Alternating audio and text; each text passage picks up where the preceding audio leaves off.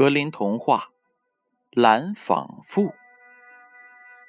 从前呀，村子里住着一对夫妻，妻子总是懒得干活，丈夫让她纺纱，她总是纺不完。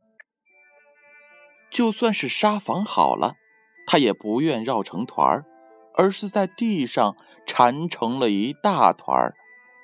每次丈夫说她，她总是有理，她会说。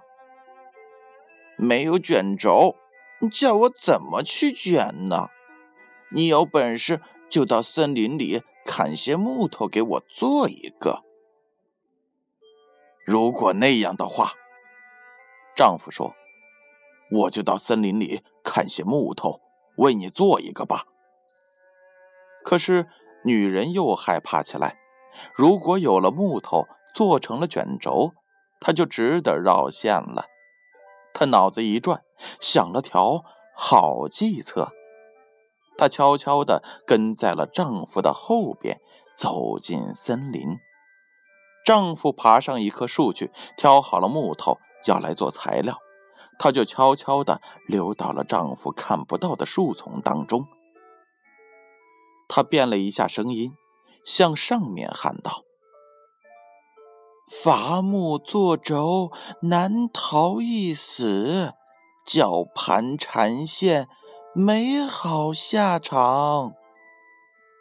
丈夫听后放下了斧子，细细体会着这话的含义，最后自言自语道：“哎，管他呢，一定是我耳朵的错觉，我可不想自己吓自己。”说完，他又扬起了斧子。准备要砍，突然树下又喊：“伐木作轴，难逃一死；绞盘缠线，没好下场。”丈夫又惊又怕，再次放下了斧子，朝四周张望。但过了一会儿，他又鼓起了勇气，抓起斧子要干，但是。树下第三次喊了起来，而且喊声是更大了。伐木作轴，难逃一死；绞盘缠线，没好下场。丈夫再也抵挡不住了，吓得是魂不守舍，连忙滑下了树来，往家赶去。妻子却抄了近道。飞快地回到了家，丈夫一进屋，女人就装作若无其事的样子问道：“怎么，砍了块做轴的好木回来没有啊？”“没有。”丈夫回答道。“看来线是绕不成了。”接着，他把树林里发生的一切告诉了女人，从此。不再拿绕纺线这事儿来烦她了。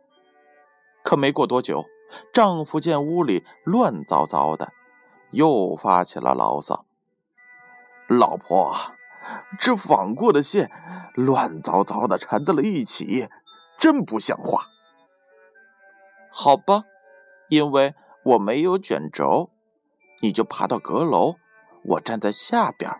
我把线头扔给你，你再扔给我，如此的反复就绕好了。好吧，就这么干吧。